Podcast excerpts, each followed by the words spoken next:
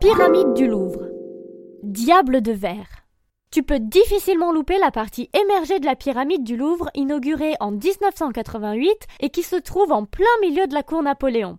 Ces 22 mètres de structure métallique supportent 603 losanges et 70 triangles de verre. Des esprits conspirationnistes en comptent 666, associant la pyramide à l'œuvre du diable. Et bien qu'elle fût l'objet de débats passionnés à l'époque, c'est maintenant l'une des œuvres les plus appréciées avec la Joconde et la Vénus de Milo.